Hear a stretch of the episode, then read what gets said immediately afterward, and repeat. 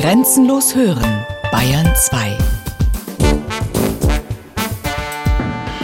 Zeit für Bayern. Features aus dem ganzen Freistaat. Sonn- und Feiertags kurz nach 12.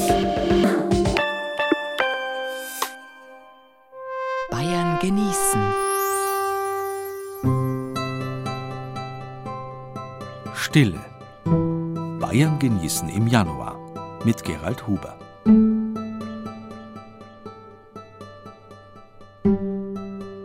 Zeremonielle Stille ist ein uraltes Mittel, die Spannung zu steigern.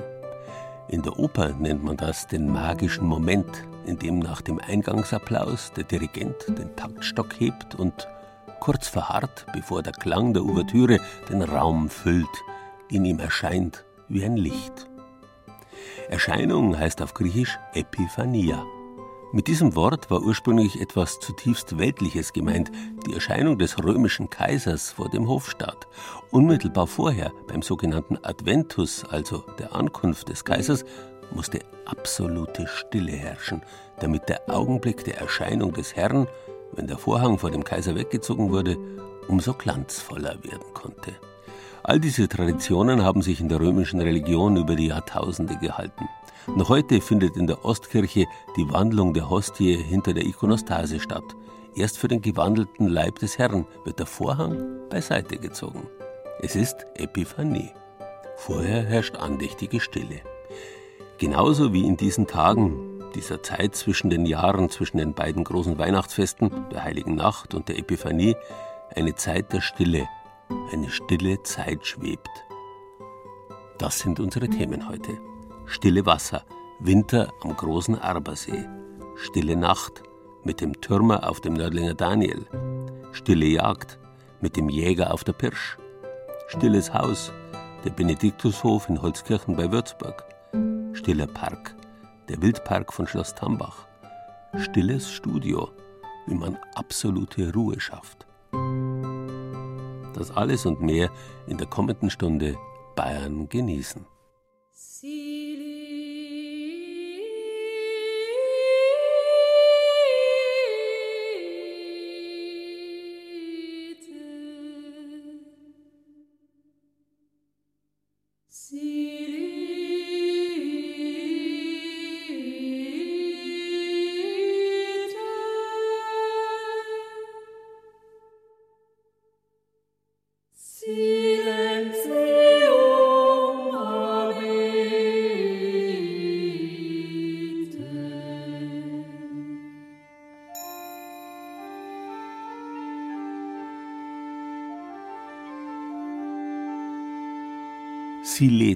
Silentium habete, schweigt, haltet Stille. Damit hat man im 14. Jahrhundert den uralten Hymnus eingeleitet, der vom Geheimnis der Erscheinung des fleischgewordenen Worts handelt. Dieses Silentium war wichtig, um das Schöpferwort recht zu vernehmen. Das lateinische Wort silere, schweigen, stillhalten, bedeutet eigentlich zur Ruhe kommen, womit ursprünglich das Wasser gemeint war. Noch heute gibt es im Norddeutschen ein Sil, das ist die Stauung vor einer Schleuse. Sil ist auch in vielen norddeutschen Ortsnamen bezeugt. Und selbstverständlich hängt auch der See mit dem Wort Silere zusammen. In der antiken Mythologie gibt es den trunkenen Silen, eine Art Satyr, der seinen Durst am Brunnenwasser stillt und sich damit berauscht. Silen ist der Erzieher des Dionysos, jenes antiken Erlösergottes, der alle drei Jahre zur Wintersonnenwende als göttliches Kind geboren wurde. Sie sehen, Stille Wasser bekommen mit dem Winter, konkret mit der Zeit um die Wintersonnenwende, eine ganz besondere Bedeutung. Stille Wasser bergen Geheimnisse, Mysterien. Das vielleicht stillste unter solch geheimnisvollen Gewässern ist der große Arbersee im Bayerischen Wald. Ein winterliches Mysterium auf knapp 1000 Metern Höhe. Aber blenden wir zunächst sechs Monate zurück. Ein Julitag am kleinen Arbersee, der idyllisch mitten im Wald liegt. Ganze Touristengruppen sind unterwegs, aber wer sich nur ein bisschen abseits des Wanderwegs auf einen Stein setzt, der hört tatsächlich nur noch den Sommer. Manchmal kommen dann so diverse Fluginsekten an und versuchen zu landen. Brrr.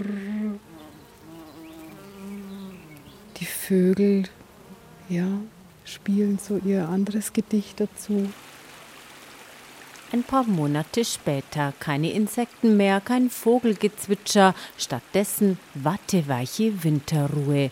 Plätschern an einem kleinen Zulauf ist das einzige Geräusch, selbst hier am großen Arbersee, der direkt an der Straße liegt und im Sommer gut besucht ist. Ich finde es um die Jahreszeit sehr angenehm hier zu laufen, weil einfach dieser Massentourismus eben nicht da ist. Wie ist denn die Stimmung jetzt, wenn man da so rumgeht? Friedlich, ruhig. Ja, man kommt runter, weg vom Stress. Ja, sehr entspannt auf jeden Fall. Angenehm. Voraussetzung dafür ist diese absolute Stille. Nicht einmal die Bäume rauschen. Eine fast unwirkliche Ruhe breitet sich hier am bewaldeten Ufer des Arbersees aus, wo nicht mal mehr Enten schnattern. Ich finde, wenn es so stark ist, dass das Wasser dann irgendwie stärker ist. Es ist um die Jahreszeit ist alles schon so ein bisschen wie angefroren. So. Es strahlt halt einfach eine Ruhe aus. Rosmarie Zoglauer ist fast jede Woche hier unterwegs, ganz privat. Die Natur- und Landschaftsführerin aus Bayerisch Eisenstein liebt den See gerade in dieser Zeit. Und alles ist jetzt eigentlich schon so am Winter eingestellt und braucht keine Energie mehr. Für mich ist also die Zeit, die entschleunigt mich einfach irgendwie. Wir gehen ein Stück am Ufer entlang und Rosmarie Zoglauer versucht mir zu erklären, wie diese Naturstille eigentlich wirkt. Wenn man in der Natur ist, braucht man jemanden, was beweisen. Dann ist man einfach ein Teil von der Natur. Dann bewegt man sich so, wie man mag und man fühlt sich einfach als Teil der Natur. Also mir geht es schon so, dass ich mich dann so fühle, da bin ich daheim und da kehre ich irgendwie dazu. Kriegt man den Kopf leer? Oder im Gegenteil, denkt man über was anderes nach oder was passiert eigentlich? Nein, wenn es so stark ist, man geht so dahin, kann seine Gedanken nachhängen. Man kommt wieder zu sich selber. Also man, man braucht eigentlich sonst gar nichts. Also wenn du heimkommst und sagst, Mensch, jetzt hat Jetzt war es richtig toll draußen. Am unteren Seeende plätschert das Wasser um einen Biberdamm. Das Tier selber ist nicht zu sehen, der Biber aber ist noch fleißig, legt seine Fressvorräte an für die Winterruhe. Zwei Fische schwimmen nah am Ufer vorbei, schon ein bisschen träge. Ja, die gehen halt jetzt am Grund und bleiben halt dann am Grund stehen. Die halten sich halt ganz ruhig, dass wenig Energie brauchen die meisten, die graben sich so in Schlamm ein und halten dann auch so eine Art Winterstarre, also so eine Winterruhe. Fast schwarz ist das Wasser direkt im See, moorig, dazwischen die berühmten schwimmenden Inseln des Arbersees, riesige verfilzte Teppiche aus Moorpflanzen, tückisch man würde untergehen, wenn man draufsteigt, und unweigerlich fallen einem die alten Sagen ein über den See, zum Beispiel die über den Mann, der einen kleinen Fisch gefangen hatte. Und auf einmal hat der Fisch mit ihm geredet und hat gesagt zu ihm, los mich wieder aus, ich bin doch so klar, da wirst du eh nicht satt. Und unten am Grund vom Abersee, da gibt es Fische, die haben goldene Schuppen und Augen aus Edelsteinen. Wenn du so an der erwischt, dann bist du also reicher wie ein König. Du musst nur deine Schnur ganz tief schmeißen. Und als der Fischer gierig sich immer weiter hineinwagte in den See und Ausschau hielt nach dem Schatz im tiefschwarzen Wasser, fiel er hinein und ertrank. Die mystische Stimmung verstärkt sich, wenn es dämmerig wird. Ein Urlauberpaar, das hier auch entlang spaziert, empfindet es offenbar ganz genauso. Ja, habe ich meinem Mann erzählt, dass es so toll ist, so romantisch, so verzaubert, also ganz schön. Wunderbar. Es ist vielleicht ein bisschen zu dunkel jetzt schon, aber bemannt mich die Ruhe. Und ich genieße das, weil man will auch ein bisschen weg von dem ganzen alltäglichen Krach. Und deswegen ist es so schön hier.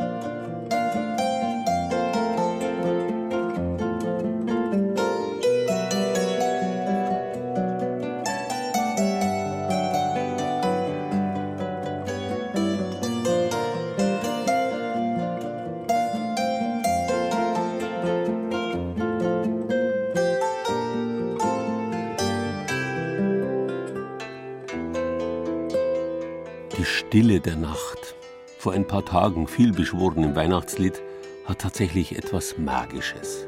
Vor allem in Zeiten, in denen die Stille und die Nacht gleichermaßen selten geworden sind.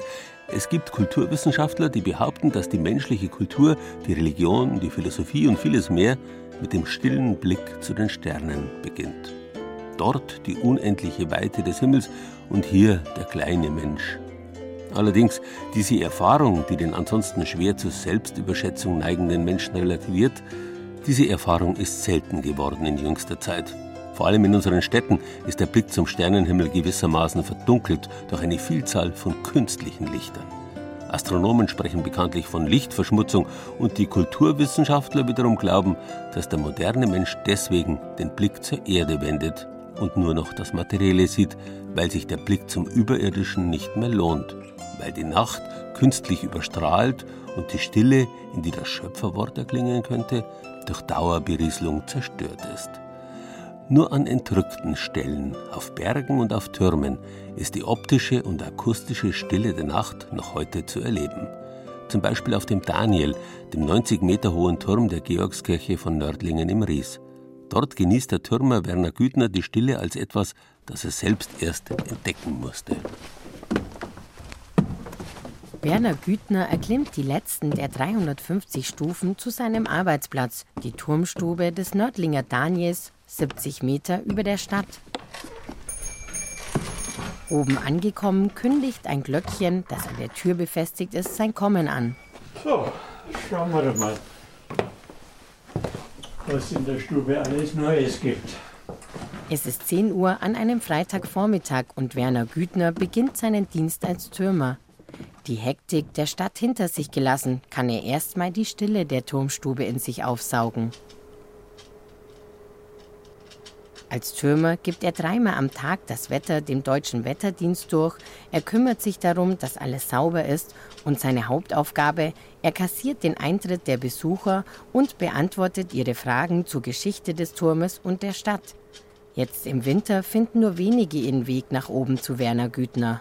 Die Stille beruhigt, lässt einen gelassener werden und lässt einen auch Abstand gewinnen zu den Alltagsproblemen. Und das ist auch das Schöne, was man hier oben empfinden kann. Auch jeder Gast, der raufkommt, dass man einen gewissen Abstand bekommt zu den Sorgen oder zu den Problemen oder zu den Gegebenheiten unten, die man eben gerade hat.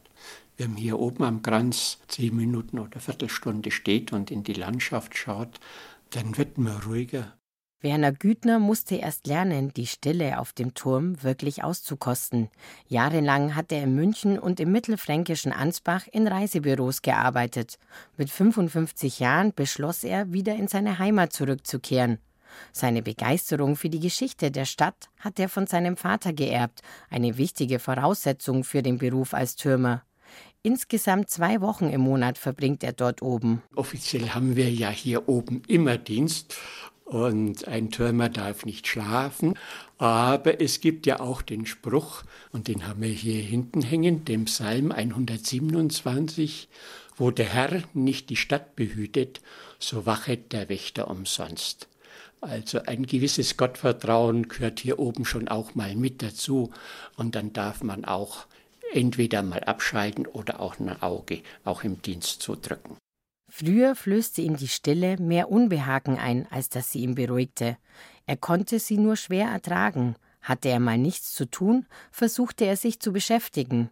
Dass jemand stille Momente genießen konnte, war ihm lange Zeit fremd. Ich habe meine Mutter, die mit 92 gestorben ist, gepflegt und bei der habe ich dann verstanden, wie ich hier gesagt habe, wie ich wieder raus aus dem Zimmer gegangen bin, soll ich nicht ein Radio einschalten oder einen Fernseher einschalten? Nee, nee, lasst es, ich mag das ganz gern, wenn still ist. Um den Wunsch seiner Mutter nachzuvollziehen, musste Werner Güthner erst selbst erfahren, wie angenehm Stille sein kann. Um innerlich ganz still zu werden, braucht der 62-Jährige absolute Ruhe um sich herum.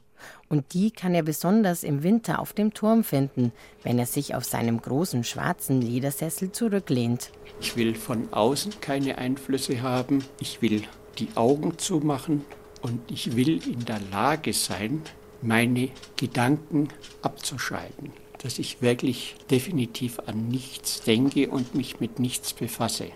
Wenn es ihm gut geht, kann er die Gedankenströme leichter zur Ruhe kommen lassen. Ich habe es heute noch mal versucht, da einfach mal für fünf Minuten ganz ruhig zu sein und es ist mir nicht ganz gelungen. Aber nach den fünf Minuten war man doch wesentlich stärker, gekräftigter und wieder innerlich ruhiger. Hallo. Gott. Hallo. Im Winter verirren sich an manchen Tagen weniger als 20 Besucher auf den Daniel. Trotzdem frönt der 62-Jährige nur selten dem Nichtstun. Kein Wunder, denn auch auf dem Turm ist er vor sämtlichen Verführungen der Neuzeit nicht gefeit. In der kleinen Turmstube steht ein Radio, ein Fernseher und sogar einen Internetanschluss gibt es. Da ist es schwer, sich dann auch mal bewusst rauszunehmen und zu sagen, jetzt nicht oder heute nicht jetzt heute keine Fernsehen oder keine Diskussion anschauen, kein Fußballspiel. Oder ich sage einfach, jetzt lege ich eine Platte auf oder eine CD auf und versuche da zu entspannen. Wirklich still um ihn wird es meist erst abends, wenn kein Besucher mehr auf den Daniel kommt und die Hektik des Tages abfällt. Zwischen 22 und 24 Uhr ruft der Türmer alle halbe Stunde So gsell so vom Turm herunter. Diese mittelalterliche Tradition sollte sicherstellen, dass die Wächter der fünf Stadtmauertürme nicht schliefen. So,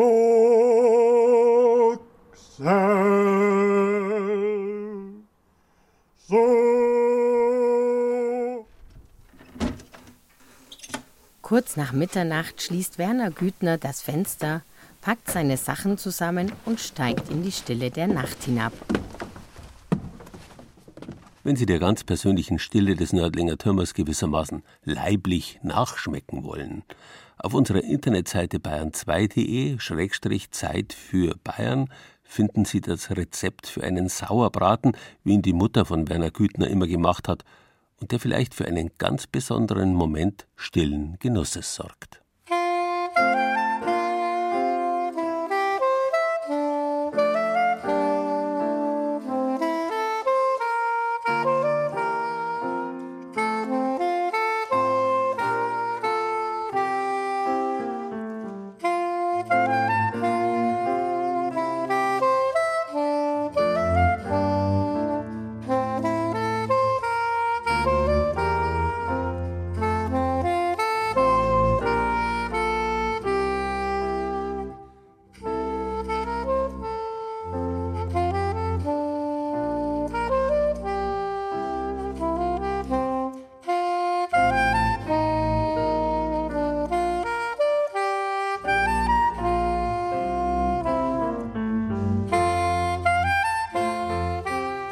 Das Geheimnis der Stille die Abwesenheit von menschlichem Geräusch.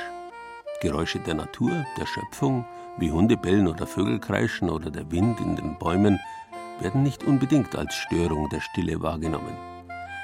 Manchmal sind es gerade diese kleinen Störungen, die die Stille überhaupt bewusst machen. Stille war schon immer kostbar. Systematisch vertrieben wurde sie aber eigentlich nie. Erst die Gegenwart versucht, scheint's die Stille auszumerzen. Sogar beim Bergwandern dröhnen sich mittlerweile manche mittels Ohrstöpseln zu. Die völlige Stille ist rar geworden. Dabei gibt es nach wie vor Tätigkeiten, bei denen es ohne Stille nicht geht. Jäger beispielsweise müssen absolut still sein können und sie müssen die Stille aushalten. Eine extreme Stille. Es ist eine eigenartige Akustik, die überm Land liegt, an diesem frostklaren Morgen. Es liegt frischer Schnee, die Luft ist eiskalt und über allem spannt sich ein klarer Himmel. Es ist ungewohnt still. Man hört nur die eigenen Geräusche. Alles andere verschluckt der Pulverschnee. Es ist wie ein akustisches Vakuum. Eine Stille, wie es sie nur an solchen Wintertagen gibt. Diese Morgenstille erleben nur wenige Menschen, am ehesten die, die sich selber so still wie möglich verhalten müssen, wie zum Beispiel die Jäger, die in aller Herrgottsfrühe in abgelegenen Gebieten ansitzen. Sie nennen diese Morgenstille die heilige Stunde. Es ist im wörtlichen Sinne mucksmäuschenstill, so still, dass man eine Maus hören würde. Das merkt man auch, wenn man Fuchs zum Beispiel durch äh, das Mauspfeifchen anlockt. Den können die über x Kilometer hören und die sind dann relativ schnell da. Achim von Draminski geht seit über 30 Jahren auf die Jagd. Im Gebiet um den Starnberger See, gern aber auch in abgelegenen Gebirgsgegenden, wo es keine Verkehrsgeräusche mehr gibt, wo die Luft im Winter fast vollkommen still ist. Denn auch die Tiere sind im Winter still. Ein Fuchs, würde ich sagen, höre ich nicht. Wild steht manchmal da wie hingezaubert. Wundert man sich, dass plötzlich ein Reh vor einem steht. Das, das ist vollkommen lautlos gekommen. Die sind sehr, sehr schwer zu hören. Wildtiere bewegen sich fast lautlos, egal ob sie am Boden unterwegs sind oder in der Luft. Ich selber habe es zum Beispiel erlebt, dass ein Waldkauz auf mein Mäuseln hingekommen ist. Ich wollte also einen Fuchs anlocken, habe also Mauspfeifchen benutzt. Und die Eulen haben ja ein ganz weiches Gefieder und dadurch sind die auch absolut lautlos. Die sitzen plötzlich wie ein Geist neben einem. Und dieser Waldkauz, der hat sich dann bei mir auf die Kanzel vorn, auf die Brüstung gesetzt und hat dann erstmal geschaut, wo ist denn die Maus? Der ist aber dann wirklich die ganzen zwei Stunden, die ich da saß, mit mir sitzen geblieben und hat damit geschaut, ob da nicht endlich mal eine Maus kommt. Für die Wildtiere selbst ist es ganz anders als für uns Menschen. Für sie ist es nicht so still, denn sie hören besser. Sie achten auf jedes Geräusch und wenn da irgendwelche Geräusche da sind, die ihnen unbekannt sind oder unheimlich, dann bleiben die weg, dann gehen die gar nicht hin. Das ist auch oftmals, gerade so bei uns im äh, Voralpenland, der Fuchs äh, geht immer ganz gern zu den Bauernhöfen. Nur wenn bei dem Hof irgendwelche Geräusche sind, die nicht normal sind, die nicht regelmäßig vorhanden sind, dann gehen die nicht hin, dann bleiben die weg. Wenn also zum Beispiel eine Geburtstagsfeier auf dem Hof ist, äh, das, das merken die sofort, dass da was nicht stimmt und dann gehen die da nicht hin. Deshalb müssen sich auch Jäger möglichst leise im Wald verhalten. Und sie müssen sich leise kleiden. Dass Jäger gerne Lodenjoppen tragen, das hat nicht immer etwas mit Tradition zu tun, das hat einen ganz praktischen Sinn. Denn Loden ist leise. Diese Gore-Tex-Jacken und so, die ja auch Großmode sind, die ja auch so praktisch äh, zu benutzen sind, da hört man Geräusche durch Bewegungen. Wenn ich mit meinem Arm irgendwo an der Jacke entlang streiche, das, das ist ein Geräusch und der Fuchs, der hört das. Gerade wenn es im Wald oder im Revier sehr, sehr still ist, dann sind diese Geräusche oftmals über Kilometer zu hören. Damit vertreibt man eigentlich gerade so im winterlichen Wald das Wild. Auch der Mensch früherer Jahrtausende hatte feine Ohren, sagt der Jäger Achim von Draminski. Nur der Mensch hat durch Lärm und die permanente Beschallung verlernt, die leisen Geräusche wahrzunehmen. Dass das so ist, das bemerken die meisten allerdings nicht, höchstens, wenn sie mit der Stille konfrontiert werden.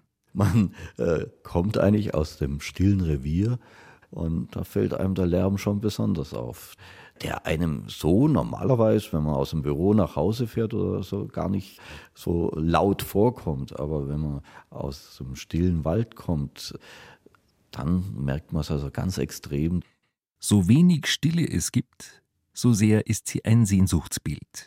Besonders die Stille eines Winterwaldes transportiert das Idealbild von Idylle, von Natur und Erholung.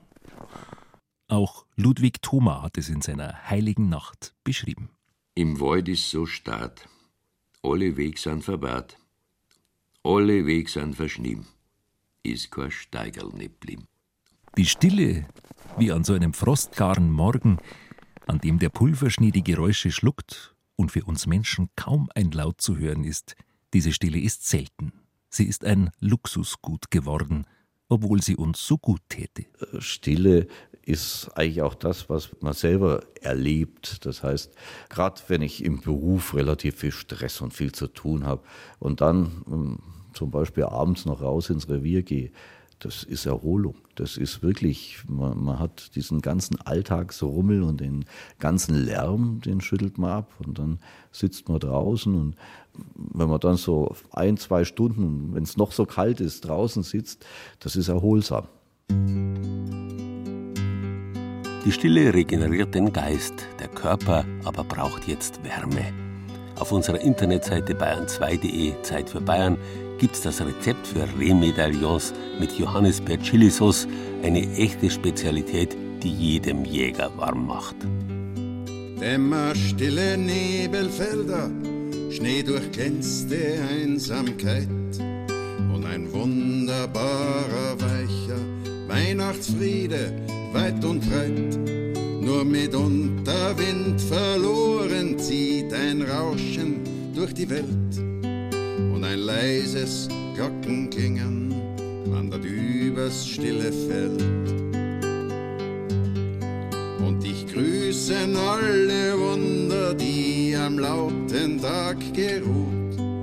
Und ein Herz singt Kinderlieder und ein Sinn wird fromm und gut. Und ein Blick ist voller Leuchten längst entschlafen, es ist erwacht. Und so gehst du durch die Stille und der weiche Winternacht.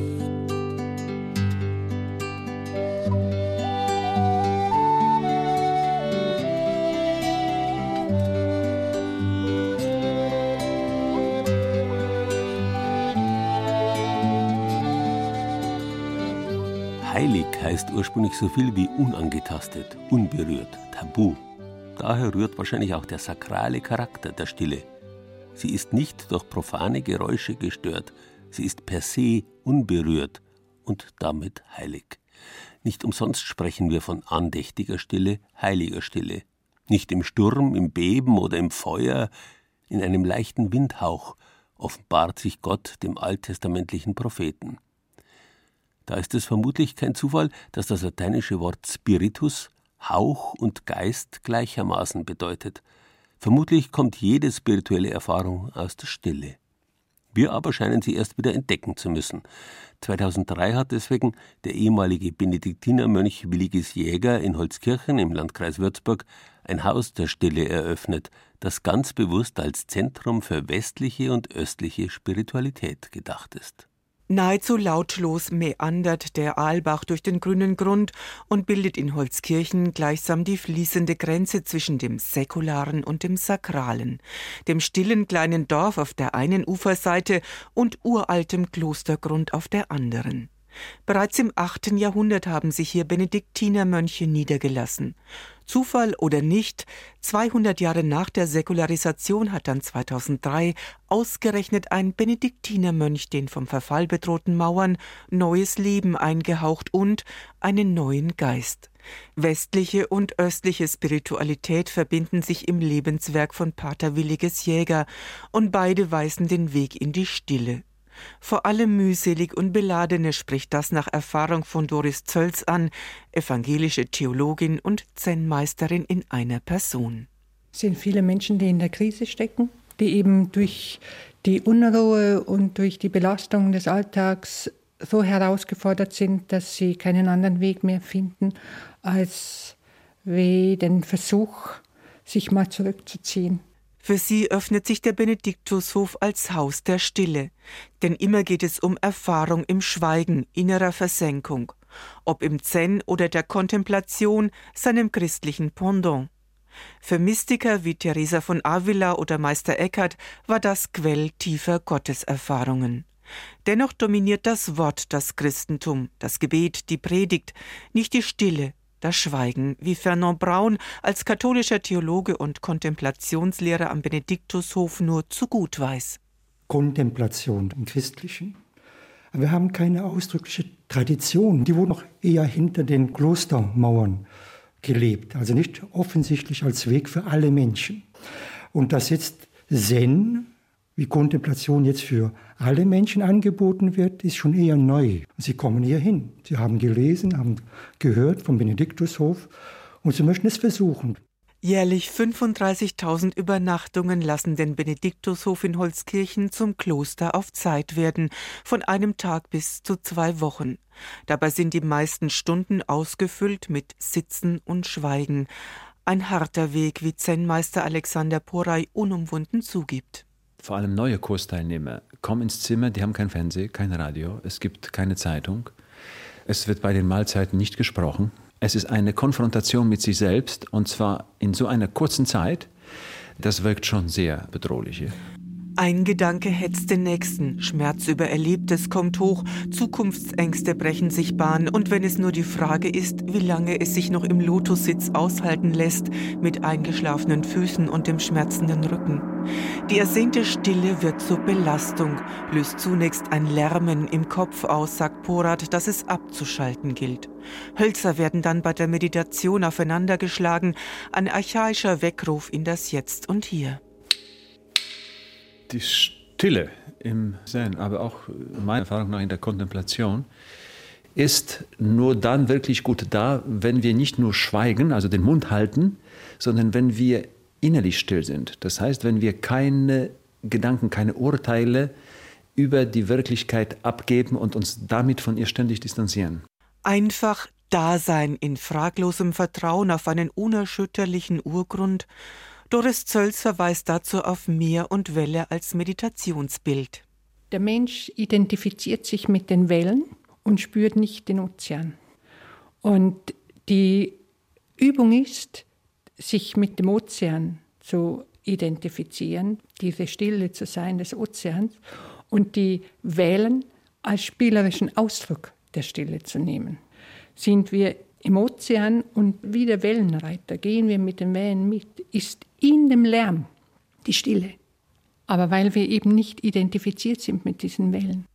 Heilige Stille, heilsame Stille, den steinigen Weg zu ihr ebnet der Benediktushof auch durch seine äußere Gestaltung.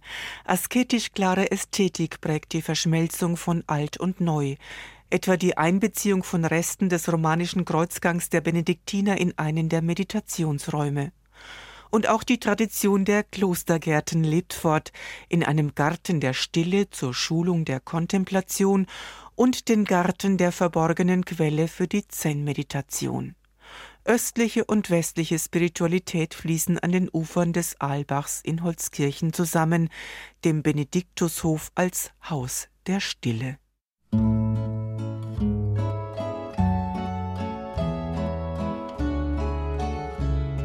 Wissenswertes rund um den Benediktushof im unterfränkischen Holzkirchen finden Sie auf unserer Internetseite bayern2.de Zeit für Bayern. Da gibt es auch einen Tipp für eine morgendliche und abendliche Kurzmeditation.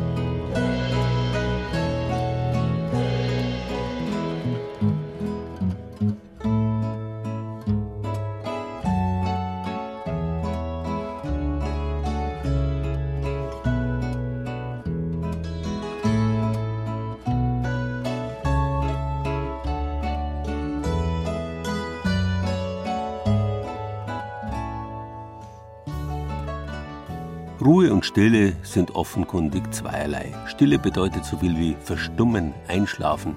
Ein gestilltes Kind ist ein vollkommen zufriedenes Kind. Ruhe dagegen kann es auch mitten in der Friedlosigkeit geben. Das Wort hängt mit Rast zusammen und meint ursprünglich die Ruhepause, die Rast mitten im Kampf. Stille kann gewaltig, überwältigend sein, sogar, wie es im Sprichwort heißt, in den Ohren dröhnen. Ruhe ist demgegenüber etwas deutlich Kleineres. Ein Sonntagsspaziergang ist Ruhe pur, zum Beispiel im Wildpark Schloss Tambach, dem größten Wildreservat Nordbayerns. Ja, was wir da hören, das ist die Schneeeule, die uns begrüßt mit ihren Rufen und auch schon ganz interessiert hier rüber schaut. Das ist eigentlich ein, ein Futter- und Balzruf.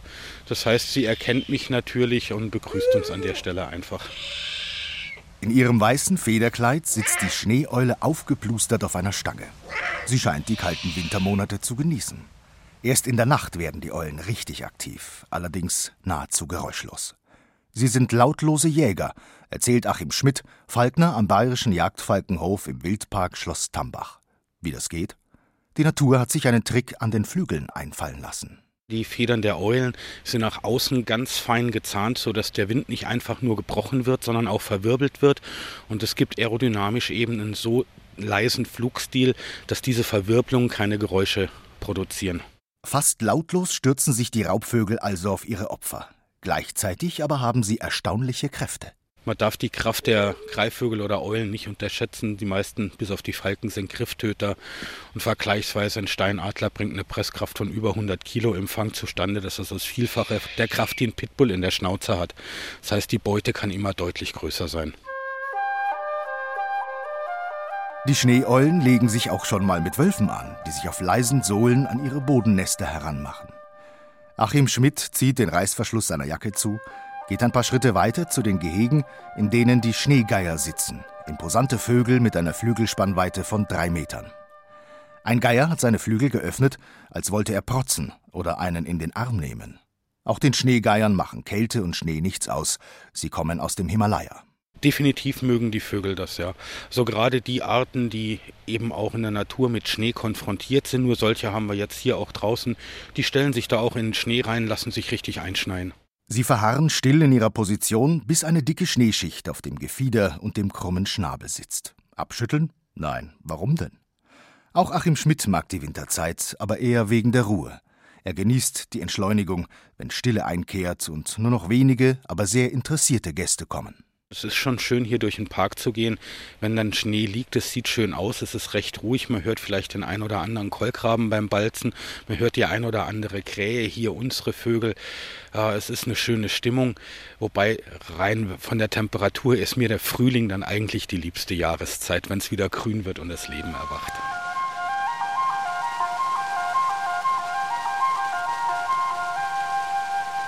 Der kleine Bachlauf durch den Wildpark gluckert leise. Am Rand ist das Wasser zu Eis erstarrt. Neben einem kleinen Wasserfall hängen Eiszapfen. In der Dämmerung werden dort die Fischotter aktiv. Der Schnee bereitet ihnen einen Riesenspaß, erzählt die Tierpflegerin Anne Hornung. Die bleiben ihr Leben lang verspielt, auch wenn sie erwachsen sind. Und man sieht ja hier die Hanglage, sieht auch die Otterstiegen, wo sie viel rein und raus gehen ins Wasser. Das sind richtige wie Trampelpfade. Und die werden dann umfunktioniert wenn der Schnee liegt, zu rutschen. Der wird drei, vier, fünf Mal hoch und runter gelaufen, wenn man aus dem Wasser kommt, dass es ein bisschen überfriert, ein bisschen verdichtet ist. Und dann kann man schön ein, zwei Meter Anlauf nehmen, Vorderbeine nach hinten klappen, runterrutschen, aufs Eis rutschen und vom Eis ins Wasser. Damit die Wasserfläche eisfrei bleibt, durchbrechen die Fischotter immer wieder die dünne Eisschicht.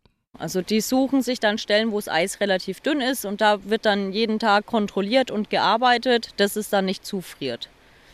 Also unser Henry, der ist ja ein bisschen schwerer als die Josie. Der stellt sich dann teilweise hin, wenn eine leichte Eisschicht dann drauf ist, nimmt die Vorderfüße vor den Körper und hüpft dann so ein bisschen, dass das Eis wieder bricht. Es wird auch von unten mit dem Kopf versucht, dann durchzubrechen. Die Methoden sind verschieden. Hauptsache, das Planschbecken bleibt eisfrei. Anne Hornung schaut sich das Spektakel aus trockener Entfernung an. Den Kragen hochgeschlagen, Mütze auf dem Kopf. Die Kleidung ist natürlich das A und O. Also da kommt dann auch eine Strumpfhose drunter, ein zweites Paar Socken, Winterarbeitsschuhe, eine dicke Jacke, da noch ein Pulli, hier noch was drunter und dann beim Arbeiten bleibt man sowieso warm. Von den Fischottern geht es zurück Richtung Eingang. Hinter einem Zaun schauen zwei Katzen neugierig und spitzen die Ohren. Ihnen entgeht nicht das leiseste Geräusch. Sie sehen aus wie Hauskatzen. Es sind aber Wildkatzen, sehr scheu und sehr geschickte Jäger. Genau, die Katzen haben es fast alle an sich, gerade die Kleinkatzen, dass es Lauerjäger sind, die sich dann anschleichen oder versuchen, von einer erhöhten Position sich auf die Beute draufzustürzen, sie zu überraschen. Und bei denen ist es relativ einfach mit den Mäusen, auch im Winter. Die hören die Mäuse unterm Schnee laufen, die horchen dann richtig, versuchen die zu orten und dann ein Satz, dass sie durch die Schneedecke durchkommen und an die Maus rankommen. Der Wildpark Schloss Tambach bei Coburg ist durchaus im Winter einen Besuch wert, auch wenn es dann keine Greifvögel-Flugvorführung gibt und wärmeliebende Vögel ins Winterquartier umgezogen sind.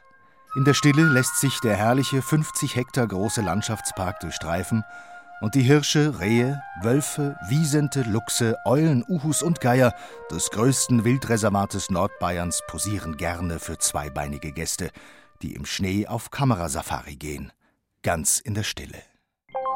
Bayern genießen. Das Zeit für Bayern Magazin. Jeden ersten Sonntag im Monat. Rezepte, Tipps und Beiträge gibt's auch als Podcast unter bayern2.de.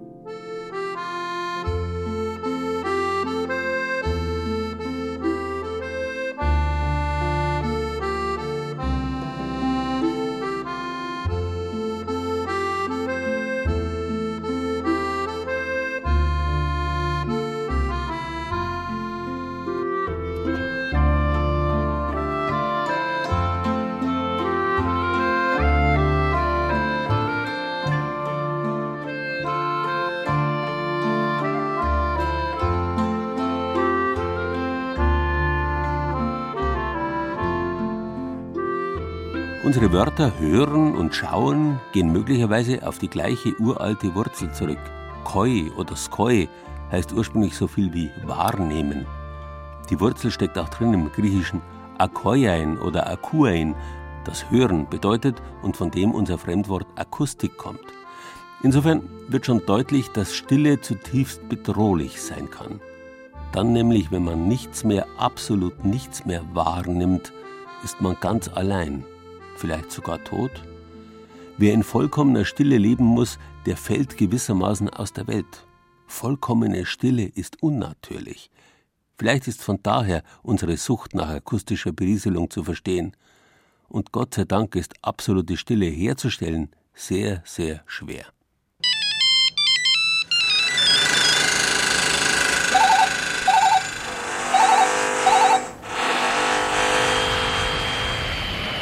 Rauschen vierspuriger Straßen, bremsende, anfahrende Autos, Nachbarn, die ihr Badezimmer renovieren, klingelnde Telefone, Großbaustellen. Wir haben eine Menge um die Ohren, buchstäblich. Und jeder kennt jemanden, der schon einmal einen Hörsturz hatte, bei dem die Ohren streiken. Etwas, was oft passiert, wenn dauerhaft die Stille fehlt. Auch in der Münchner Fußgängerzone gibt es eine Menge auf die Ohren. Hektisch vorbeilaufende Menschen, stampfende Bässe aus den Lautsprechern der Geschäfte. Kein Wunder, wenn da die Sehnsucht nach Stille wächst. Dabei ist die manchmal nur ein paar Schritte entfernt, etwa in der Kirche St. Michael, mitten in der Fußgängerzone. Immer wieder lösen sich Menschen aus diesem Strom der Kaufwütigen, um in die Kirche zu gehen – zum Beispiel zwei ältere Damen, denen die Stille in der Welt auch ein bisschen abgeht. Wir haben gern Ruhe und Stille. Ja. Zu schweigen, nicht mal zu reden, den Gedanken nachhängen. Brauchen Menschen Stille? Was glauben Sie? Würde ich doch sagen, ja. Nicht alle. Also das ist ja der Unterschied. Gell? Ich suche das manchmal, ich brauche das. Ohne Stille kann ich nicht sein damit man die Gedanken wieder fassen kann und dass man vom Alltag ein bisschen wegkommt. Ich brauche das. Ich kann nicht immer im Trubel sein. Da werde ich krank. Die Zeit ist jetzt schon sehr laut, oder? Besonders nervt es sie, dass man nicht mal mehr in der S-Bahn seine Ruhe hat. Eigentlich könnte man da ja mal kurz durchschnaufen. Eigentlich dass jeder gleich seinen Laptop rausholt. Handy von Anfang bis ja, Ende. Ja. Manche sind so laut, dass sie wirklich stören. Also heute habe ich Stille empfunden bei mir in der Bob. Ich komme mit der Bayerischen Oberlandbahn. Da war es mal richtig still. Hast du Glück gehabt. Ist selten, ja. genau. Und dann wollen sie für sich sein und ziehen weiter in die Kirche auf der Suche nach der Stille. Im hohen, kühlen Kirchenschiff ist das Licht gedämpft und es wird geschwiegen oder höchstens geflüstert. Und auf einmal merkt man, das tut gut, so eine Stille, irgendwie entspannend. Pater Andreas Reichwein ist Seelsorger in der Kirche St. Michael. Für ihn ist die Stille wesentlich für den Menschen, sozusagen wie Wasser und Brot. Vielleicht merken manche, dass es nicht nur um die Besichtigung einer Sehenswürdigkeit geht, sondern dass sie die Zeit, die sie jetzt da in der Kirche verbringen, sie noch zu etwas ganz anderem einlädt und noch etwas ganz anderes in ihnen zum Klingen bringt und anrührt in der Seele. Es kann sein, dass dann alles andere plötzlich stoppt und nicht mehr wichtig ist. Es ist wie Essen und Trinken ein ursprüngliches und elementares Bedürfnis. Ich denke, die Stille macht glücklich. Sie scheint also irgendwie zu uns zu gehören, die Stille. Wobei das Spannende ist, völlige Lautlosigkeit ist auch nicht angenehm, im Gegenteil, die ist nämlich beklemmend. Das weiß zum Beispiel der Tonmeister Peter Urban. Er arbeitet in den großen Hörspielstudios des Bayerischen Rundfunks. Hier gibt es auch schallarme Räume, in denen Decken und Wände aufwendig isoliert sind. Peter Urban weiß, die Stille in einem schalltoten Raum wirkt nicht etwa beruhigend, sondern unheimlich. Das sind dann diese Räume, wo es anfängt, dass man sich sehr unwohl fühlt, weil man dann nämlich komischerweise ja nicht nichts hört, sondern dann hört man auf einmal das Blut im Ohr rauschen und, und solche Sachen, also so körpereigene Geräusche und das sind die Leute nicht gewöhnt. Das kommt den meisten ganz komisch vor, manche werden auch mal ohnmächtig. Die meisten Leute fühlen sich auf jeden Fall sehr unwohl. Es ist erwiesen, dass Gehörlose viel eher an Depressionen erkranken als Blinde. Absolute Stille ist eine schwere Last. Mit unseren Ohren orientieren wir uns in der Welt, weiß auch BR-Regisseurin Eva Demmelhuber. Wenn Sie heute mit Blinden reden, dann sagen die, sie sind heilfroh, dass sie hören. Die fühlen sogar eine Größe des Raums. Und das ist ja schon der Beweis dafür, dass wir uns über die Ohren orientieren eigentlich. Einfach das, was da ist, dass wir nicht in einem Vakuum sind. Also ich glaube wirklich, dass man da jemanden töten könnte damit. Wenn man so einen schalltoten Raum hätte, glaube ich, dreht man durch. Und wenn Stille im Hörspiel dargestellt werden soll, macht man das nicht etwa mit Lautlosigkeit, sondern mit einzelnen feinen Geräuschen. Diese kleinen Geräusche hört man ja nur dann, wenn sonst alles still ist, zum Beispiel das Ticken einer Uhr.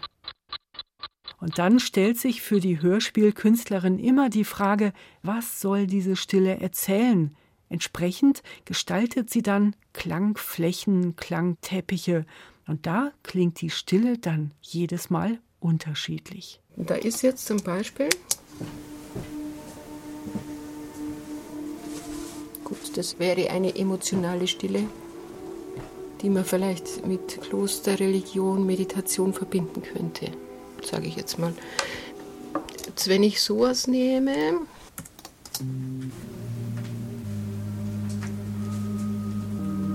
wirkt schon eher bedrückend. Es wirkt ziemlich traurig. Das ist jetzt sehr laut gemacht hier von uns, also vom Pegel her. Aber wenn man das leise macht, dann füllt es einen Raum und erzählt in der Pause oder in der Stille was. Das heißt, eine Stille gibt es sozusagen in Dur und in Moll. Genau, so kann man es sehen. Einige der zarten Geräusche, die für den Hörer eine ganz bestimmte Art der Stille nachzeichnen sollen, werden sogar noch von Hand hergestellt. Zum Beispiel Schritte auf einem einsamen, schneebedeckten Feld. Eva Demmelhuber verrät den Trick. Den Schneeschritt kann man eigentlich ganz einfach mit einer Schachtel herstellen. Das ist ein kleiner Karton mit Kartoffelmehl drin.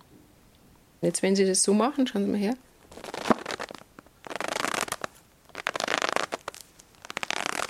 Dann klingt es ein bisschen wie Schneeschritte. Wenn man das jetzt dann noch ein bisschen aufbereitet, technisch mit ein bisschen Hall oder so, dann kann man das schon verwenden. Gell? So einfach geht es. Und schon klingelt das Studiotelefon. Ich muss mich verabschieden. Gleich wird hier wieder schwer gearbeitet, auch an der Illusion der Stille.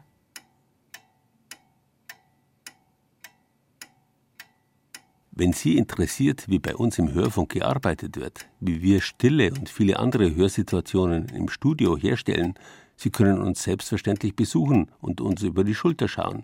Täglich gibt es durch unsere Studios in München und Nürnberg kostenlose Führungen. Einzelheiten dazu auf unserer Internetseite bayern2.de Zeit für Bayern.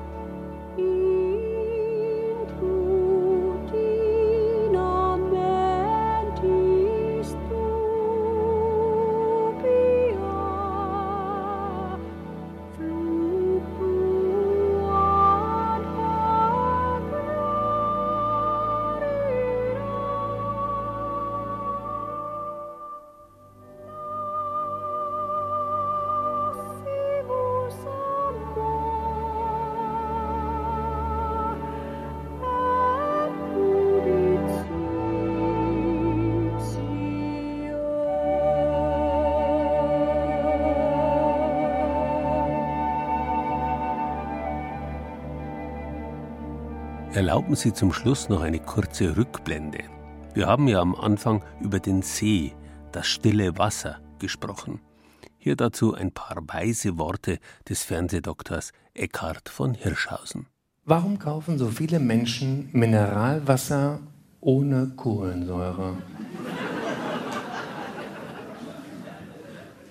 Wegen der Stille. Die kaufen kistenweise stilles Wasser, aber im Grunde ihres Herzens wollen sie gar nicht das Wasser, die sehnen sich nach der Stille. Wenn die wüssten, dass man Stille auch ohne Wasser bekommen kann, müssten sie sich nicht so abschleppen.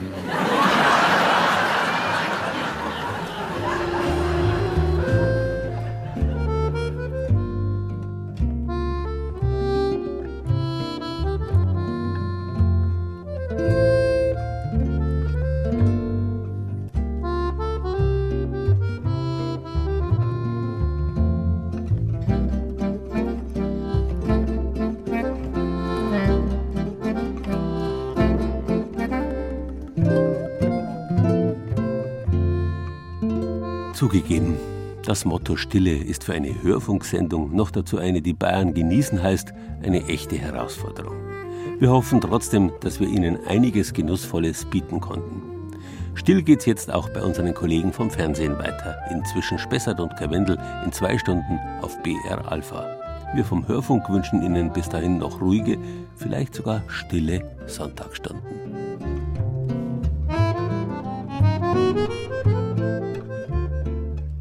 Stille. Das war Bayern genießen im Januar mit Gerald Huber und Beiträgen aus den BR Regionalstudios. Renate Rossberger vom Studio Ostbayern machte den winterlichen Besuch am großen Arbersee im Bayerischen Wald. Anja Seiler aus unserer Schwabenredaktion suchte mit dem Türmer vom Nördlinger Daniel die Stille der Nacht. Mit dem Jäger in der Stille des Waldes war Andreas Estner aus der Oberbayern-Redaktion. Das Haus der Stille in Holzkirchen bei Würzburg zeigte uns Barbara Markus vom Studio Mainfranken.